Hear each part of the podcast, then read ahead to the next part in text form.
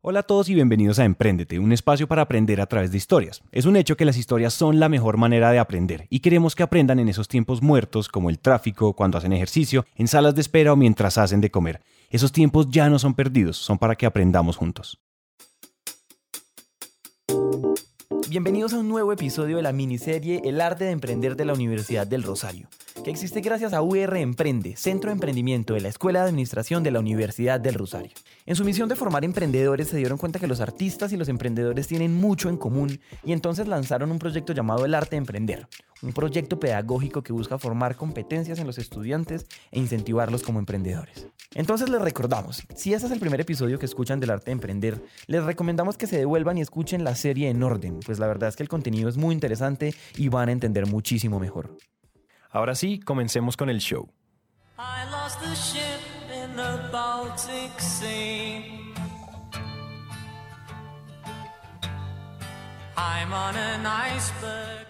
¿Alguno de ustedes reconoce esta canción? Mm, cuando yo la escuché por primera vez tampoco tenía idea de quién era esta canción, pero resulta que los artistas de esta canción son también los que están detrás de esta.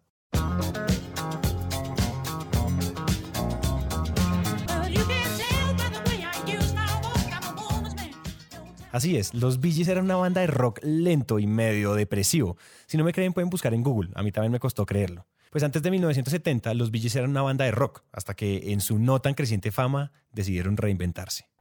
Cuenta la leyenda que Barry Gibb, el cantante principal de la banda, en un ensayo logró el falsete con su voz, esa voz que todos conocemos hoy en día.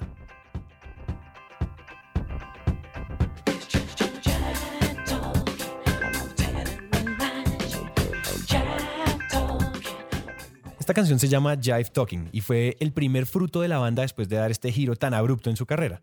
Y hoy la canción Staying Alive es considerada una de las mejores 500 canciones de todos los tiempos. Está en el puesto 191. Más allá de la mini clase de historia de la música, dense cuenta que los Bee así como muchas otras bandas y muchos otros artistas en diferentes campos, han tenido que reinventarse para sobrevivir y llegar a la grandeza. Y sí, de esto se trata este episodio, de la capacidad que debemos tener como emprendedores para reinventarnos y usar el pasado como un recurso para crear el futuro.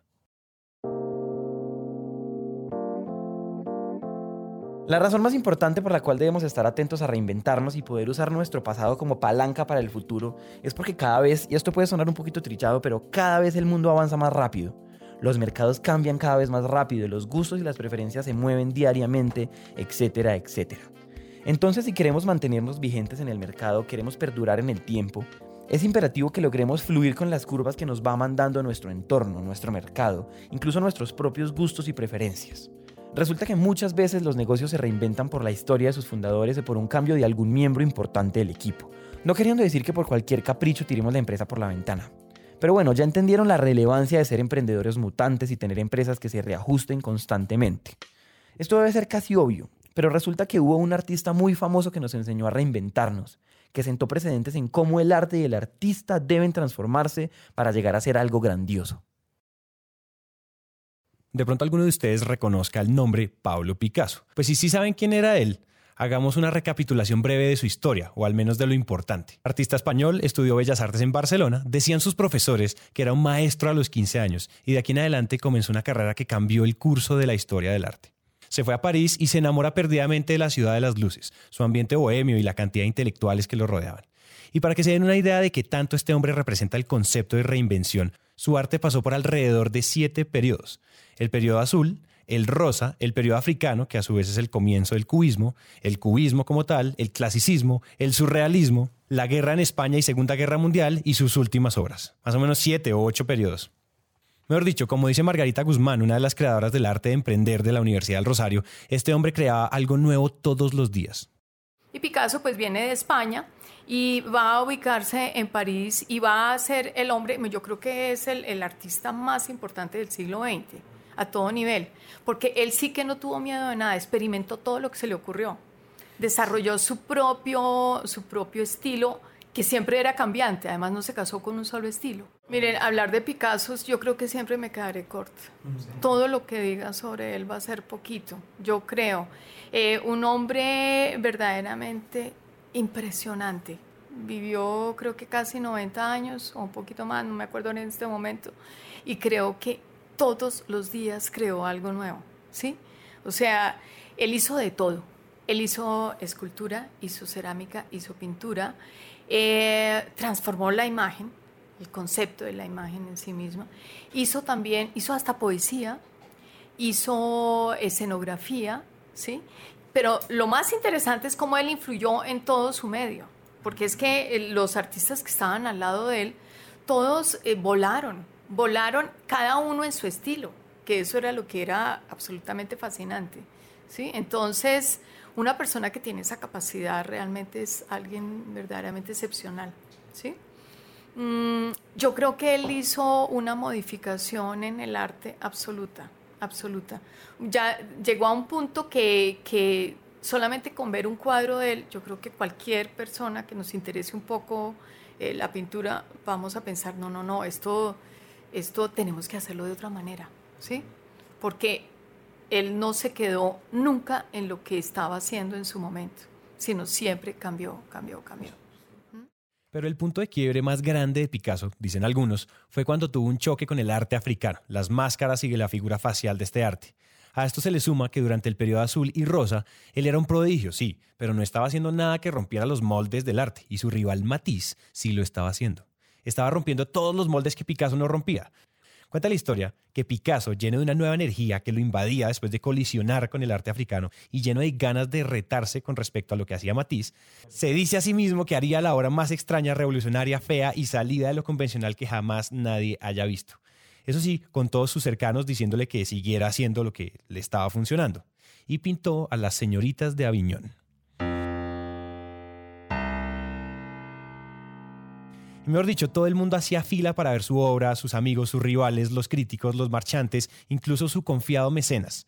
Y todos decían que qué asco de obra, que cómo se le había ocurrido hacer algo tan feo. Y sí, lo logró. Picasso se reinventó, rompió los moldes de la academia y dice su biografía que le tocó desaprender todo lo que había aprendido sobre arte y estética. Y mira, Santi, cómo es la vida. Hoy en día las señoritas de Aviñón y las subsecuentes obras del cubismo son uno de los más grandes puntos de quiebre en la historia del arte como la conocemos. Yo sé que cualquiera puede pensar cómo se les ocurre hablar de los Bee y de Picasso al mismo tiempo, pero resulta que tienen muchas más cosas en común de lo que parece a primera vista. Dejaron a un lado sus raíces y decidieron reinventarse, desaprendieron, rompieron paradigmas y hoy en día hacen parte de los más grandes hitos en su campo. Y no solo eso, los dos usaron el pasado como fuente de inspiración, usaron el pasado como un gran maestro. En el arte siempre hay algo y es que uno viene de algo que ya fue hecho. No quiere decir que uno vaya a repetir, pero uno sí tiene, digamos, como un maestro. Por ejemplo, en los impresionistas hay muchas cosas que uno ve que otros las pintaron antes. Ellos lo hicieron a su forma, a su manera, pero se basaron en otros, ¿sí? Siempre hay algo como que está detrás, que es lo que uno llama el maestro. El maestro es el que lo, el que lo rige a uno. Entonces, en el caso de ustedes, por ejemplo, el reconocer, identificar y, y digamos, divulgar todos estos emprendedores famosos, yo creo que eso es muy importante porque ellos dan, ellos dan luces de cómo hay que ser, ¿sí? Y si ustedes miran, precisamente en emprendimiento se ha identificado diferentes tipos de emprendedores y cada uno tiene su forma de, de, llevar a cabo su proyecto. Y es básicamente eso. tenemos un maestro así, de pronto no sepamos. Que sí, sí, uno lo identifica porque le gusta, porque le atrae, ¿sí? hay veces que uno siente que yo de dónde habré sacado eso, pero no tiene como ese, de pronto ese tras bambalinas hay muchos maestros que han ido aportando. Y el punto no es, no es de copiar ni de, sino que uno encuentra cómo, cómo fue ese, ese maestro, cómo pensó ese maestro para uno, digamos, de alguna manera seguirlo, seguirlo en su, en su dinámica. El cubismo es una mezcla de arte africano, arte primitivo y las influencias de Paul Cézanne. Y el falsete de los Bee esa voz aguda tan característica de ellos, es una técnica vocal que usaban los hombres en las iglesias medievales para no permitirle a las mujeres cantar y poder sonar como ellas. Incluso compositores como Giovanni Pierluigi, a mediados del siglo XIV, escribían para que los intérpretes solo usaran falsetes. Si van entendiendo por dónde va la cosa, la reinvención también implica usar el pasado y usarlo de trampolín hacia nuevas cosas.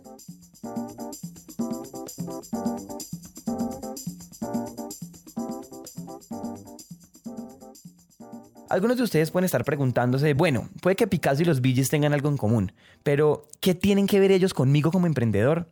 Pues señores, si ustedes han venido escuchando esta serie, saben que sí tiene mucho que ver. Pues en el proyecto del arte de emprender de la Universidad del Rosario se identificaron 11 competencias que los artistas y emprendedores comparten en su proceso de creación. Y entonces, si ya hablamos de artistas, pues ahora hablemos de emprendedores. Créanme que reinventarse en los negocios es más común de lo que parece. Y para hablar de esto, nos fuimos a hablar con Manuel Caro. ¿Se acuerdan de él?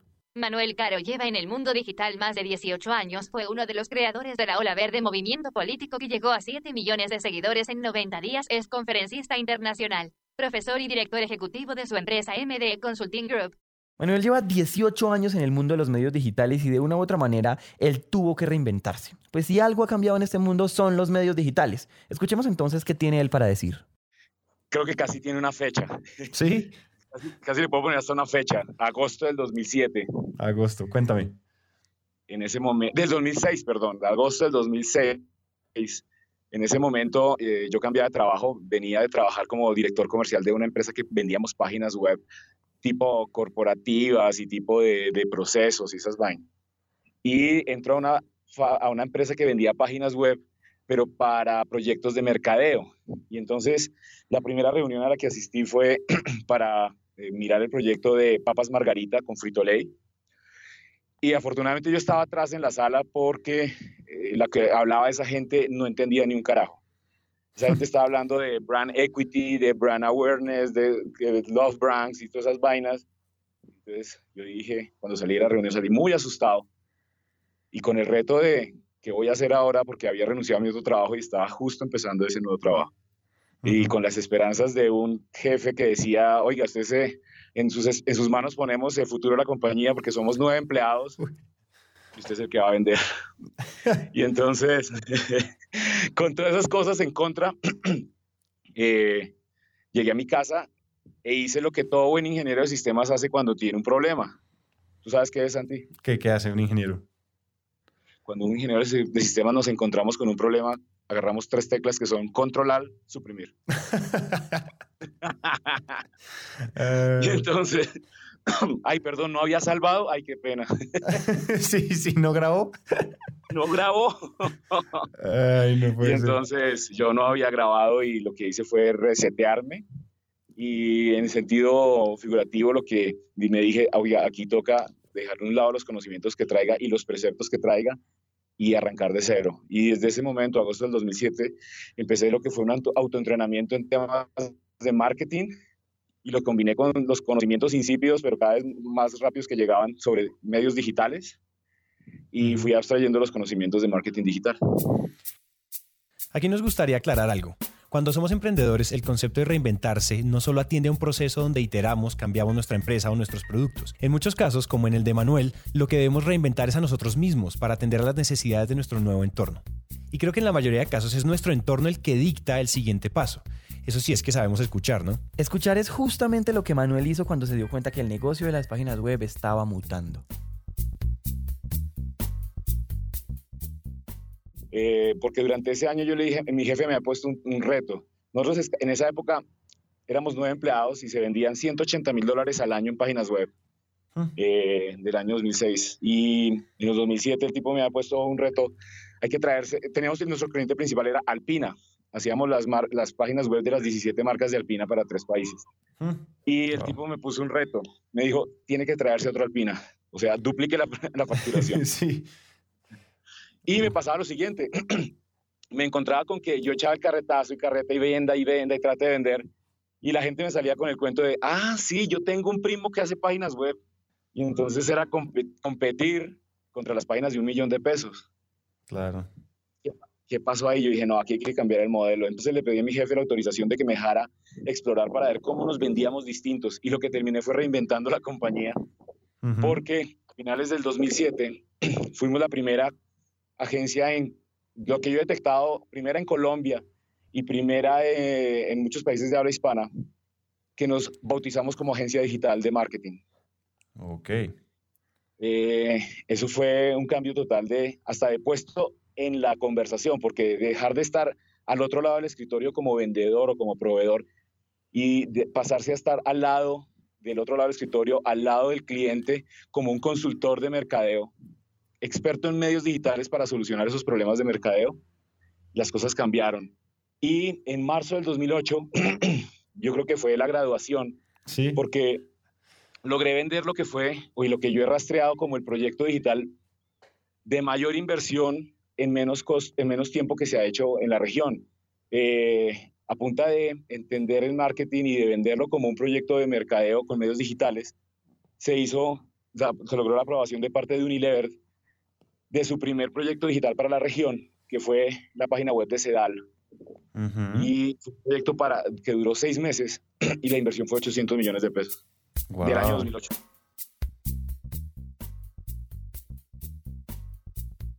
¿Qué tal este hombre? Reinventarse es como buen negocio. Es más, nos puede evitar irnos a la bancarrota. Y es que hablando de quiebras, muchas empresas, grandes empresas, se han quebrado por ser tercos, testarudos, cegados por sus tamaños y por, y por cómo venían haciendo las cosas. Hoy en día son historia patria de la industria. Y para su sorpresa, Manuel Caro nos tiene dos ejemplos bien simpáticos. Con Ajá. mi primer cliente me contrata para una consultoría y fue el, el único cliente que he tenido netamente como consultor. O sea, de ahí en adelante me tocó fue montar agencia. Pero el primer cliente llega a mí y me dice, oiga, lo, lo quiero contratar para que nos diga eh, cómo podemos hacer más negocios. Y ese cliente se llamaba Blockbuster. Colombia. no te puedo creer, no te puedo creer, ¿es en serio? Bueno, sigue, sigue contando. Seis meses. Y en seis meses eh, les entregamos un reporte, mire, usted debería estar haciendo esto, debería estar haciendo cosas con los gamers, pero no los gamers chiquitos, sino los gamers grandes, debería estar aprovechando sus superficies para hacer esto y esto. Bueno, como unas seis o siete recomendaciones. Y lo que hace el gerente de general me dice, oiga, muchas gracias, pero pues es que creo que los que sabemos hacer de este negocio somos nosotros. no, te lo creo. Y a final del 2011, eh, a, finales del 2011, pues la empresa entra en, en disolución. En bancarrota, sí. Ya ven, la arrogancia los mató. Y la segunda historia es igual de chistosa. Sí. No te puedo y, el segundo, y, el segundo cliente, Kodak. no, no, Manuel, pero es que yo era, a ti era el que te tenía que llamar. Dios mío, ¿qué es esto tan chistoso? segundo cliente era Kodak de, Kodak de Colombia que me dice, venga, tanto que hacemos en digital, hagamos una activación para regalar unas cámaras. Y yo le dije, no, no regale esas vainas porque eso es llamar a los cazapremios. Dice, pero ¿qué más regalos si yo tengo cosas es digital? Y entonces, pero a punta de, de, estar haciendo activaciones me di cuenta que internamente su ADN, que es venía de Estados Unidos, eh, estaban entendiendo el tema por el lado que no era, por el lado del hardware y no por el lado de las soluciones, que ni siquiera es el software. La gente actualmente en el mundo que vivimos y con todas las tecnologías exponenciales que nos rodean, eh, ya entendimos que, que, lo importante no es poseer, sino lo importante es acceder para poder solucionar. Esa, es la, esa frase está poderosísima. Lo importante no es poseer, sino acceder. Sí, sí. La gente vertical lo entiende así. O sea, yo no necesito un carro, yo necesito llegar a mi cita. Exacto, exactamente, exacto. Sí, Uber. Uber. Yo no necesito el berraco hotel, yo lo que necesito es ducharme, cepillarme los dientes y salir para la conferencia. Esa fue la razón de Airbnb. Aquí nos toca hacer un mega énfasis en lo que Manuel dice. Si queremos que nuestros negocios perduren en el tiempo y escalen, es supremamente importante que entendamos que hoy en día se trata de acceso y no de poseer. Incluso aunque no parezca, empresas como Amazon son empresas de acceso. Obvio, a primera vista son una tienda en línea, pero Amazon realmente nos da acceso a cualquier producto en tiempo récord. Nos da acceso a multimedia, nos da agilidad y nos da inmediatez. Y eso es lo que más vale en el mundo de hoy, el tiempo.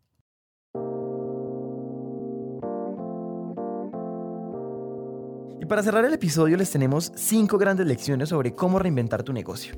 Porque tarde o temprano les va a tocar, no hay de otra, a menos que quieran compartir el epitafio con Blockbuster. Aquí yace una empresa que creía que se las sabía todas y murió. Y créeme, Santi, que los cambios que los negocios tienen muchas veces son muy abruptos. Y créeme, abruptos es abruptos. ¿Sabías tú que Marriott, los hoteles Marriott comenzaron como un stand de cerveza de raíz en Nueva York y que Frisbee, la empresa de pollos de Colombia, empezó siendo una pizzería? No, pero yo te tengo una mejor. ¿Tú sabías que Shell Oil Company, el titán de los petróleos, comenzó vendiendo ostras decorativas? No te puedo creer. Sí, o sea, los cambios son abruptos. Mejor dicho, comencemos con las cinco lecciones.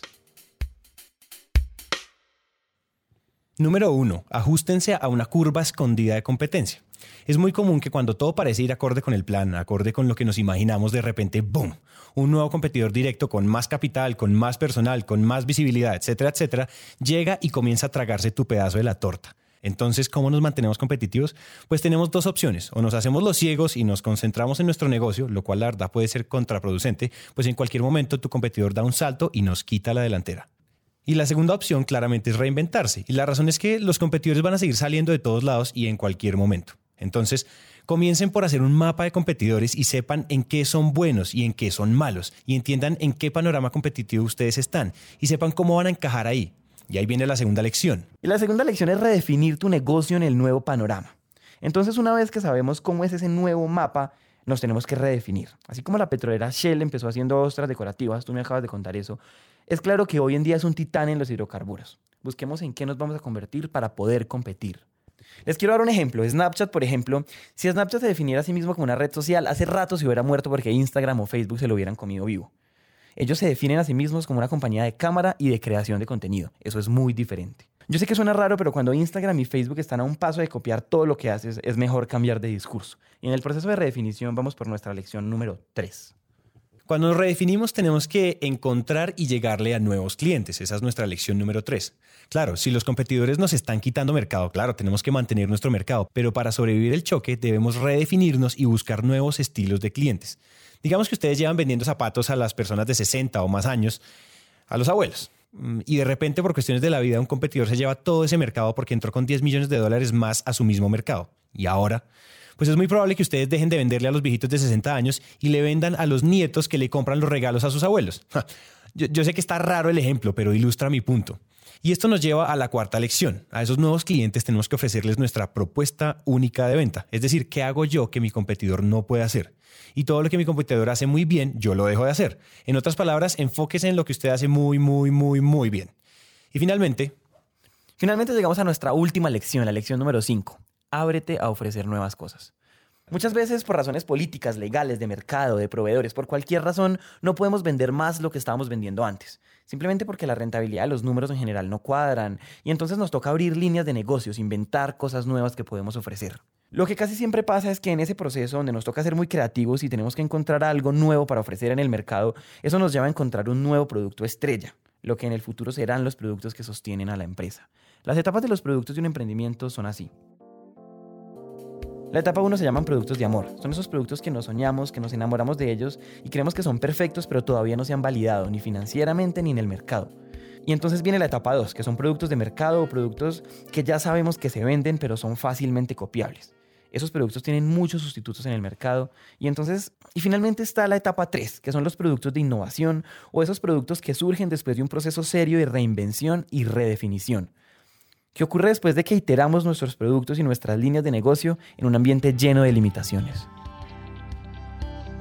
Hasta aquí llega esta historia y nos encanta que hayan llegado hasta el final, porque una persona comprometida con su éxito es una persona comprometida con su educación. Emprendete es una comunidad donde nunca dejamos de aprender y este tiempo que acaban de invertir es un paso más para que su educación se convierta en un hábito. Y recuerden que de cada mil personas que nos escriben nos tomamos un café o hacemos una llamada con por lo menos 100 de ellas, así que dejen la pena y escríbanos por WhatsApp.